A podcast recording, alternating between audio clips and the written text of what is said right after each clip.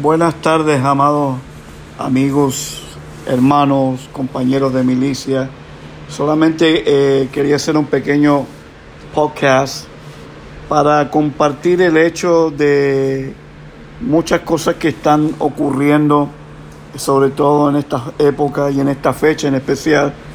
Y quisiera eh, traer un poquito de entendimiento y luz a lo que es Halloween. El origen de Halloween no, no es, una fiesta eh, que es común, viene de orígenes de, Europa, eh, específicamente del área de Irlanda y de Escocia,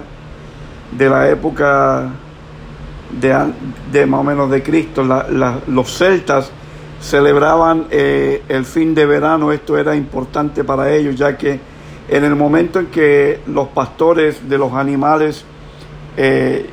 llevarían estos a sus establos y corrales para prepararlos para soportar el crudo invierno. Esto también nos indica y nos enseña que eh, era parte de, cosechar los cultivos de la época eh, y reflejaba el cambio de estación también que había en, cuanto a climáticamente hablando de, de, verano a otoño si se pudiera decir así. En el siglo número 5 de la media era de la Iglesia Católica se desarrollaba un movimiento el cual fue distorsionado desde el origen de esta fiesta en el cual se, introducen otras cosas que distorsionan el verdadero significado de, de Halloween. Por ende,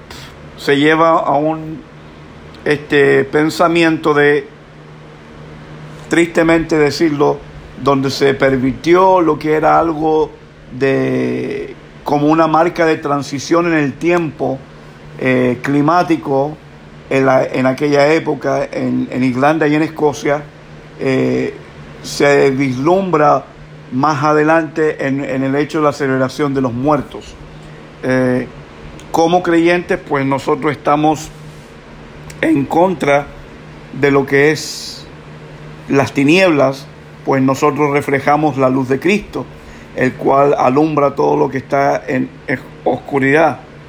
Pero me llama la atención porque todavía en este tiempo lamentablemente vemos muchos creyentes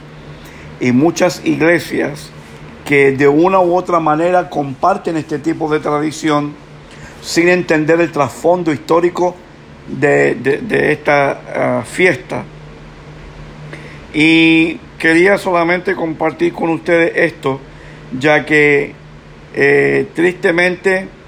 eh, hay un pueblo que no ha entendido bíblicamente eh, todo este movimiento de fiestas a nivel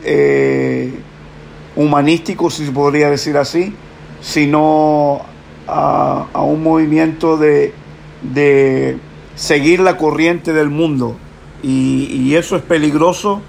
ya que nosotros estamos llamados a, marcar la diferencia. La palabra nos enseña y nos dice que somos la sal de la tierra y que somos luz en medio de las tinieblas. Por ende, nosotros no podemos ser partícipes de estas fiestas eh, que por lo, por, lo, por lo que implican y por lo que eh, están respaldando que es las eh, eh, oscuridad y, lo y lo cómo se llama lo, lo que está básicamente brujería y hechicería y celebrar los días de los muertos. Creo y entiendo que la palabra es clara en esto y nuestro deber como creyentes maduros y entendidos es de reflejar en este tiempo una luz que brille en medio de tinieblas para alcanzar aquellas vidas que todavía siguen bajo las tradiciones de este mundo, eh, de una u otra manera aportando a la a lo que es la regla de, este día o de este mundo o de este siglo. Eh, una cosa que yo aprendí hace muchos años es que eh, el caminar en los caminos del Señor siempre nos va a traer este, mucho, mucha crítica de parte del mundo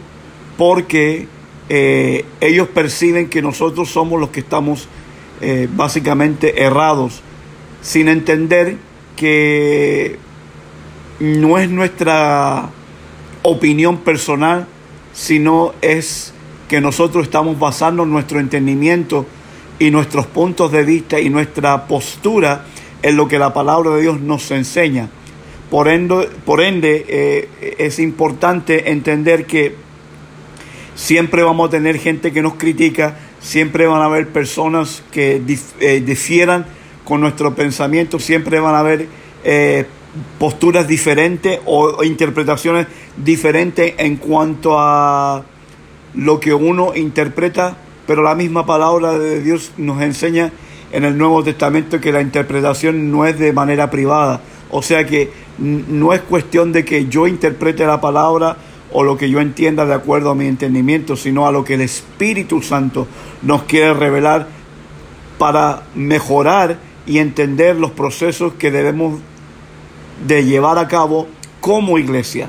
Y creo que ese es el fundamento principal de cada creyente y de cada ministro y de cada líder, de entender lo que el Espíritu Santo nos quiere enseñar para nosotros mejorar áreas eclesiásticamente hablando y poder este, tener las herramientas disponibles para educar a un pueblo que todavía tristemente eh, no puede eh, entender los procesos bíblicos eh, de este tiempo. Solamente quería compartir esto porque hoy es, específicamente hoy es 31 de octubre del 2020 y en la época antigua se celebraba un cambio de estación, pero tristemente fue distorsionado a otras cosas y por ende nosotros no somos partícipes de celebrar lo que es la muerte y lo que es la brujería y todo esto que conlleva lo que es, disculpe, lo que es Halloween para esta época. Mi respeto a cada uno de ustedes les dejo con esta corta reflexión sobre lo que es Halloween eh, y también les quiero recordar que no solamente se celebra en esta, el 31 de octubre, como una fiesta pagana, sino que el 31 de octubre tiene un significado mucho más profundo que eso, que fue donde Martín Lutero se levantó contra la religión de la época, que era el catolicismo, y levantó sus 71 tesis sobre lo que era la iglesia protestante de aquella época. Celebramos hoy en día lo que es lo que es la protesta de Martín Lutero, 31 de octubre, y no Halloween. Halloween nos conlleva a perdición, más celebrar lo que la Biblia nos enseña, que fuimos transformados por la palabra y que seguimos a Cristo por la palabra y que nuestro, nuestra meta es alcanzar la meta del varón perfecto como lo fue Jesucristo. Así que, hermano y amigo que me escucha, a través de esta plataforma. Solamente le pido que reflexione, que haga una introspección sobre lo que usted cree en estos momentos y que sus convicciones sean algo más firme en cuanto a lo que la palabra de Dios nos enseña para este tiempo. Y recuerde que los tiempos no se están poniendo mejores, al contrario, los tiempos van de peor en peor y las señales se siguen manifestando en lo, de lo invisible a lo visible para que nosotros como iglesia, como entes y creyentes maduros podamos entender que el tiempo de la venida de Jesucristo es eminente y que solamente nos resta eh, alcanzar a todo aquel que todavía no ha podido escuchar una palabra de restauración, una palabra de fe y traerlos al arrepentimiento genuino para que puedan aceptar a Jesús como su único y exclusivo Salvador. Les amo en el amor del Señor, mi respeto a cada uno de ustedes y sigan adelante buscando eh, prosperar en el conocimiento, eh, en inquirir, en escudriñar a profundidad las escrituras para poder entender que los tiempos los cuales la iglesia evangélica protestante está viviendo son tiempos difíciles, son tiempos que no nos llevarán a que van a ser difíciles en el sentido de que son tiempos los cuales vamos a tener mucha, eh, eh, ¿cómo se llama?, traba o mucha crítica, mucha disensión, muchas personas o muchas entidades que nos van a, llevar el, lo contrario y por ende necesitamos entender que todo esto que está, estamos viviendo y estamos viendo es bíblico. Les amo en el amor del Señor, les respeto a cada uno de ustedes y les bendigo en el nombre de, de, nuestro Señor Jesucristo. Que la paz de Dios sea con cada uno de ustedes y que podamos seguir adelante marcando la diferencia en una vida o en la historia, para la honra y la gloria de Dios. Mi respeto siempre, atentamente su hermano y amigo, Pastor Luis Lobos.